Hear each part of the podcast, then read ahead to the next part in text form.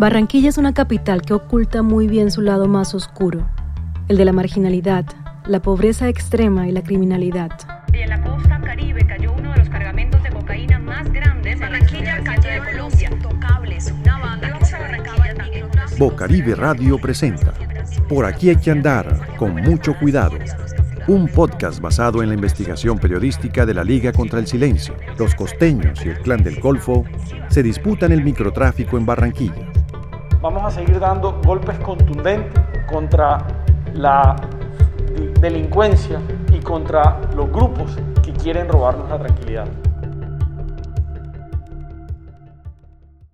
En Barranquilla existen por cuenta del microtráfico las denominadas fronteras invisibles o imaginarias, barrios vedados, extorsiones, amenazas, desplazamiento interno, descuartizamientos, tráfico de armas y explosivos. Estas situaciones nada tienen que ver con la imagen idílica de desarrollo y prosperidad que desde hace años promueven las sucesivas administraciones locales de una ciudad de mega obras con miles de millones de pesos invertidos en canalización de arroyos, arreglos de parques y vías.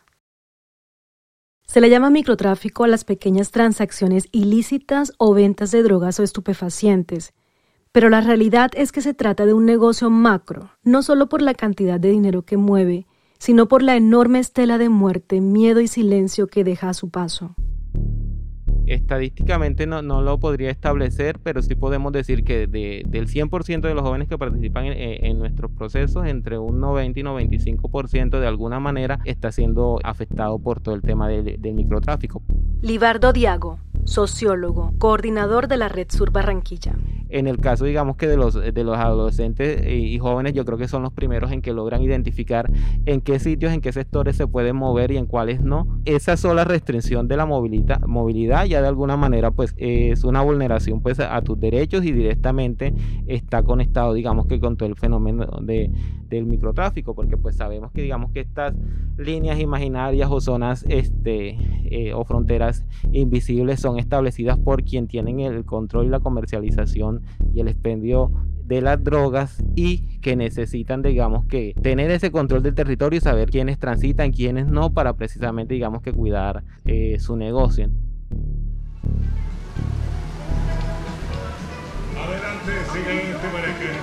Para entender el microtráfico en Barranquilla es necesario leer sus relaciones con el paramilitarismo, el narcotráfico y la pobreza. Aquí vamos. Llámese microtráfico, narcomenudeo o narcotráfico. Es una, es una figura que ha estado asociado desafortunadamente a 40 años de la vida, del desarrollo de la ciudad, porque Barranquilla, desde la época obviamente de la llamada bonanza marimbera, sucumbió contraculturalmente frente al influjo de estas organizaciones. Arturo García Medrano, expersonero distrital entre 1992 y 1995, experto en el mercado local de drogas. En el surgimiento del pandillismo, que tampoco es nuevo, porque para la época de los años 90 comienzan a aflorar los primeros grupos y embriones en comunidades del suroccidente y suroriente de Barranquilla, de lo que se conocía como pandillismo en los años 92-95, el debate se daba alrededor de que si la situación de lo que hoy se conoce como joven en situación de riesgo y se le denominaba en ese entonces pandilla, eh, cómo logra expandirse y crecer. Crecen obviamente de la mano de la situación de necesidades básicas insatisfechas. Para la juventud ni existían políticas de prevención en materia del delito en la juventud ni el consumo de drogas, como tampoco las siguen existiendo hoy lo que ustedes están observando debería ser objeto de un proceso de intervención y de prevención, no lo hay.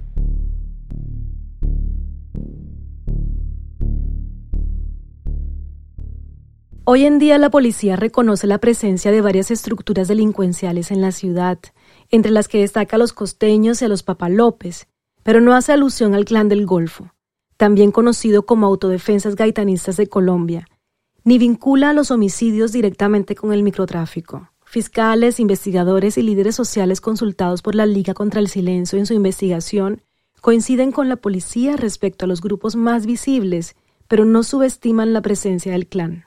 El silencio frente a la presencia del clan del Golfo en Barranquilla no es nuevo. En abril de 2016, el entonces comandante de la Policía Metropolitana, el general Gonzalo Londoño Portela, afirmaba que... En efecto, acá sí hay una confrontaciones más bandas delincuenciales, pero que son de, menor envergadura.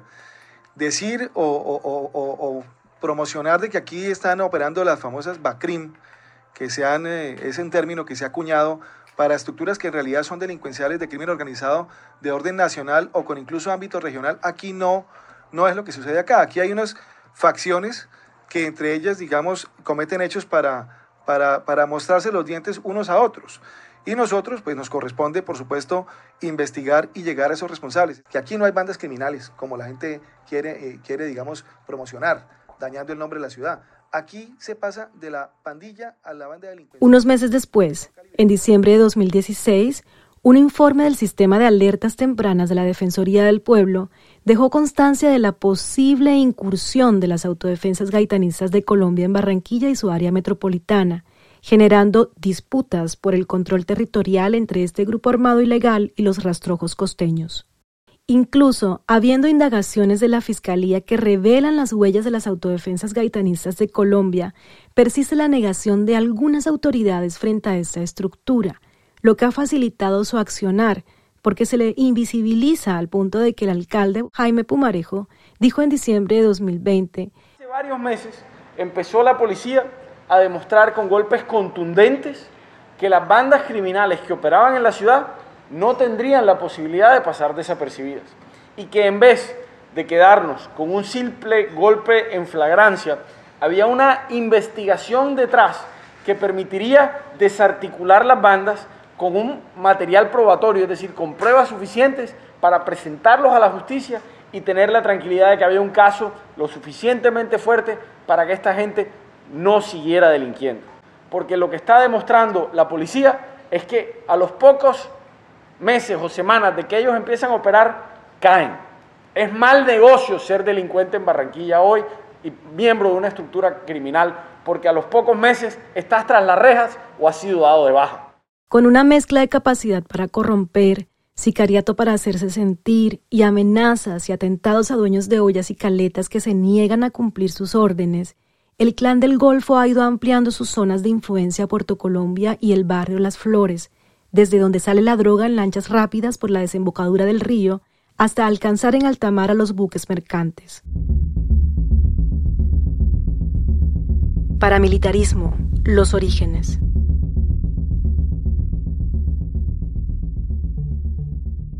Si bien la ciudad ha sido considerada un remanso de paz, las raíces de la violencia en Barranquilla se remontan hasta la década de los 70, primero con los grupos dedicados a la limpieza social, después con la ebullición de la bonanza marimbera, de la que fue sede administrativa y lugar de residencia de algunos capos, y a mediados de los 80 y 90, con la presencia del llamado cartel de la costa. Cuando se desmanteló el cartel de la costa llegaron a la ciudad miembros del cartel del norte del valle, y al mismo tiempo algunas de las pandillas de los barrios del sur se fortalecieron. En 1999 llegó un primer contingente de las Autodefensas Unidas de Colombia, enviado por el entonces comandante alias Jorge 40, y la ciudad se sumió en un silencio bajo el cual las muertes se sucedían sin generar una respuesta institucional contundente ni desatar una conversación pública al respecto.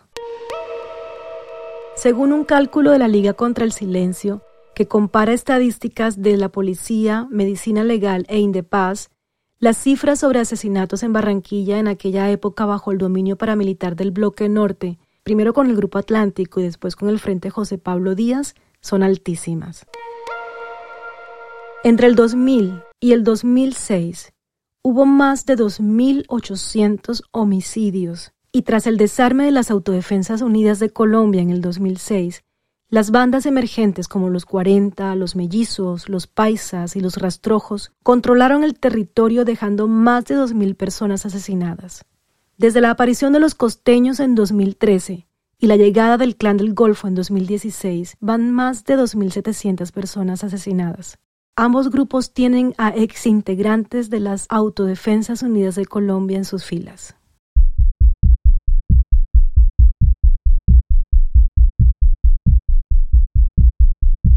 Según el Observatorio de Seguridad de Barranquilla y la Fundación Ideas para la Paz, Barranquilla fue la única ciudad de Colombia donde se incrementó el uso de armas de fuego en 2020, a pesar de la estricta cuarentena decretada por la pandemia del coronavirus.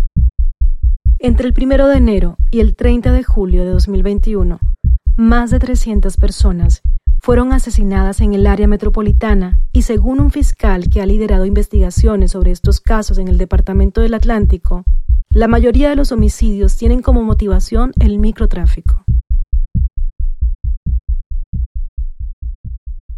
¿Hay algo más rentable que el narcotráfico?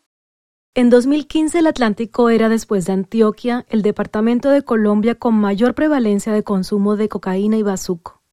Según el Departamento Nacional de Planeación, de los 6 billones de pesos que movía el microtráfico en 2015, las ganancias de Barranquilla llegaban a 114 mil millones de pesos al año, y según el Ministerio de Justicia, las cifras oscilaban entre 357 mil millones y 1,7 billones de pesos.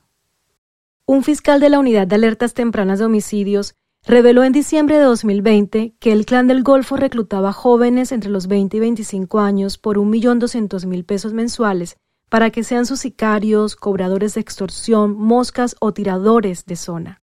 Por su parte, la policía asegura que en el área metropolitana hay más de 300 ollas, cada una con entre 15 y 20 repartidores, que incluyen menores de edad y vendedores ambulantes. Cada repartidor sale con cantidades que no superen la dosis mínima. Vende, regresa a la olla, se surte y vuelve a la calle, por lo cual muchas detenciones y allanamientos difícilmente acaban en la incautación de grandes cantidades.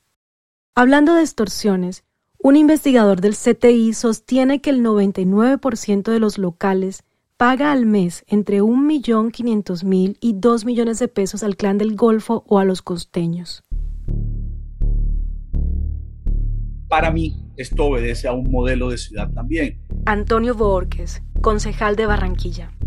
Si uno analiza las inversiones en lo social, en el ser humano, en las zonas más pobres de la ciudad, que son también de donde emana la mayor cantidad o los mayor, las mayores cifras de violencia, todos órdenes, donde más está acentuado el problema del microtráfico, encontramos que ese abandono es directamente proporcional o hay una relación directa en la proporcionalidad entre ese abandono de esos seres humanos, entre ese abandono de esos seres humanos que tiene que ver con baja calidad educativa, que no ingresan a la educación, que no tienen oportunidades de empleo, que no ven un norte posible jóvenes y niños. Va uno a zonas, por ejemplo, del suroccidente y metropolitana, donde niños de 11 años no han comenzado siquiera la primaria y estamos hablando de un alto número cada vez más fuerte, donde hay un alto nivel de deserción escolar y por supuesto se vuelven muy proclives, muy propensos a que venga el, aparato criminal y los copte.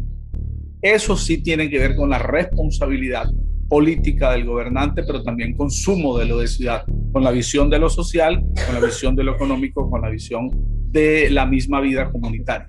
Ahí es donde creemos que ha habido falta de capacidad para planificar el trabajo y falta de eficiencia. Y si eso no ocurre, pues esto va a ir eh, en un punto que creo que sería de no retorno si no se toman las medidas adecuadas. Eso lo hemos dicho en privado y en público a las autoridades. Hemos dicho que hay que revisar el tema de la inversión social. Así como la ciudad está dividida en localidades, los grupos dedicados al microtráfico reparten la demanda, los precios y la calidad de sus productos dependiendo del barrio, los estratos sociales y las preferencias de consumo. Pero la segmentación del negocio tiene un nicho que las autoridades han atacado muy poco, las drogas sintéticas.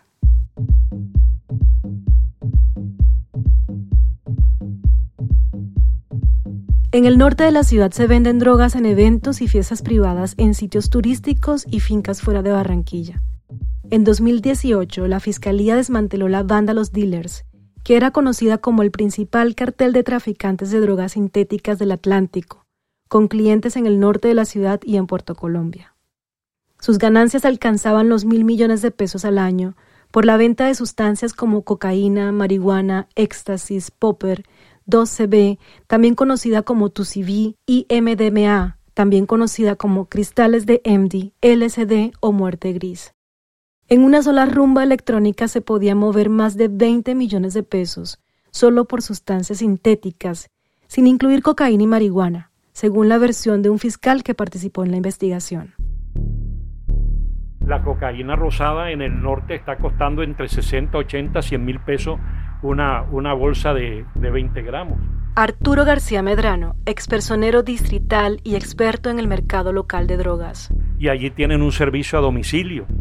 Y también se da y es común en las discotecas donde una persona, un expendedor, hoy con ganas de convertirse en nuevo jefe del narcotráfico urbano, un viernes está teniendo venta entre 8 y 12 millones de pesos, porque cubren eh, establecimientos del norte.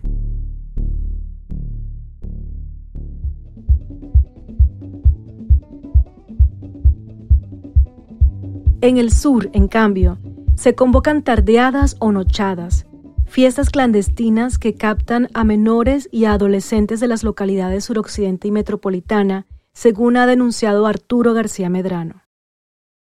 En los sures se concentra el narcomenudeo, que acaba convirtiéndose también en un medio de subsistencia para algunos habitantes de estos barrios abocados a la marginalidad y la pobreza extrema.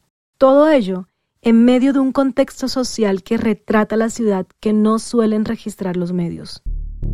La zona costera sigue siendo hoy el puntal de lanza del delito transnacional y a nivel urbano el crecimiento del consumo hoy en día está diseminado en los diferentes sectores y estratos de la ciudad.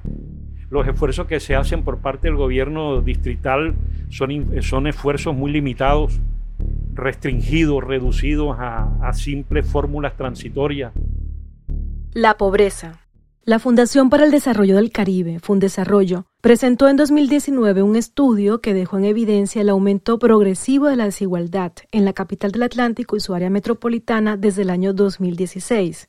Las previsiones indicaban que para el 2022 habrían aumentado la pobreza y la desigualdad en el ingreso y en otras variables socioeconómicas como acceso a la educación y bienes de consumo y calidad de vida. Las predicciones de Fundesarrollo se cumplieron antes de lo esperado, pues según los resultados del informe del DANE, Pobreza Monetaria en Colombia, presentado en octubre del 2020, en Barranquilla y su área metropolitana antes del inicio de la cuarentena por la pandemia, un poco más del 82% de los hogares en Barranquilla consumían en promedio tres comidas al día, y entre junio de 2020 y abril de 2021, el 70,7% de los hogares no podía asegurar la alimentación completa de sus miembros. El microtráfico forma parte de toda una búsqueda de soluciones a su situación de necesidades, de pobreza, de falta de empleo. Padre Cirilo Swain, líder social y religioso del barrio La Paz y el suroccidente de Barranquilla. Todos estos muchachos que atracan, que quitan motos, que quitan, quitan celulares, todos son grupos organizados. Y ahí hay personas que lo dirigen. Todas estas son estructuras donde muchachos que no consiguen trabajo, que no consiguen nada, encuentran, entre comillas, un empleo. Lo que a mí me preocupa es de que lo que antes era un problema de adolescentes y mayores, después empezó a ser un problema de menores también. El informe de Fundesarrollo advertía que la desigualdad suele hacer proclive a los jóvenes al inicio de la práctica de actividades criminales. No se necesita mucho para comprobarlo. Como dice un líder social de este sector, cuando dicen que muchachos del corredor de la calle 17 salen a atracar, ¿qué puede uno argumentar? Sí, salen a buscar algún sustento, porque prácticamente no tienen opción. La Administración Distrital admite que el microtráfico es un fenómeno que afecta y permea diferentes grupos sociales y que desencadena la ocurrencia de otros delitos. En su respuesta a la Liga contra el Silencio, asegura haber desplegado varias acciones enfocadas en la prevención del delito y la violencia, desde enfoques comunitario, social y situacional, y acciones de prevención, apoyo a la fuerza pública y la articulación con diferentes órganos de control y justicia para hacerle frente. Sin embargo, es un hecho que en Barranquilla hay una combinación letal de hambre y miedo que se dispara en los barrios más vulnerables. Se siente en las esquinas, donde se agolpan los pelados que ven pasar el día sin nada que hacer, envueltos en nubes de humo de marihuana y bazuco. Allí se percibe más el temor. Casi nadie habla, el silencio es ley. Un asunto escabroso que muchos admiten en privado, pero casi nadie en público. Un joven del barrio Rebolo, que no quiso ser identificado ni grabado, decía nervioso, para nadie es un secreto que lo que vivimos es una triste realidad. Por aquí hay que andar con mucho cuidado, porque impera la mafia. Por aquí hay que andar con mucho cuidado. Es una producción de Bocaribe Radio basada en la investigación periodística Los costeños y el clan del Golfo se disputan el microtráfico en Barranquilla, de la Liga contra el Silencio. La investigación periodística estuvo a cargo de la Liga contra el Silencio. Bocaribe Radio hizo el guion, las locuciones y la mezcla. Este podcast se produjo en agosto de 2021.